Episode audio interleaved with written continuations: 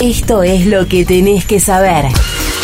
La presencialidad en las escuelas porteñas continuó ayer lunes dirimiéndose en la justicia, tras el fallo emitido el domingo a la noche por una cámara de Cava que desconoció el DNU del presidente Alberto Fernández por razones epidemiológicas y dispuso que haya clases presenciales en el distrito en estos 15 días. Decisión que fue ejecutada por la gestión de Rodríguez Larreta, pero que rechazaron los docentes de la ciudad de Buenos Aires, quienes realizan un paro de 24 horas. Por su parte, la Corte Suprema de Justicia se declaró competente para analizar la presentación de la ciudad de Buenos Aires contra la suspensión de clases. Si bien la Corte no tiene plazos para expedirse, anticipó que hará un tratamiento acelerado en los términos que permite el Código Civil y Comercial de la Nación. El presidente Alberto Fernández dijo que son decisiones de políticas sanitarias. Todas nuestras decisiones son el resultado de ver lo que está pasando.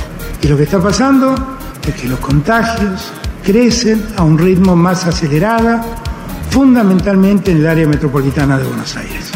Y por eso decidimos lo que decidimos.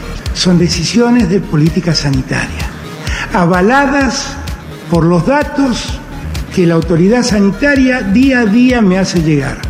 Y escuchando a los científicos, no escuchando a los políticos, ni siquiera leyendo encuestas. Acá siempre info.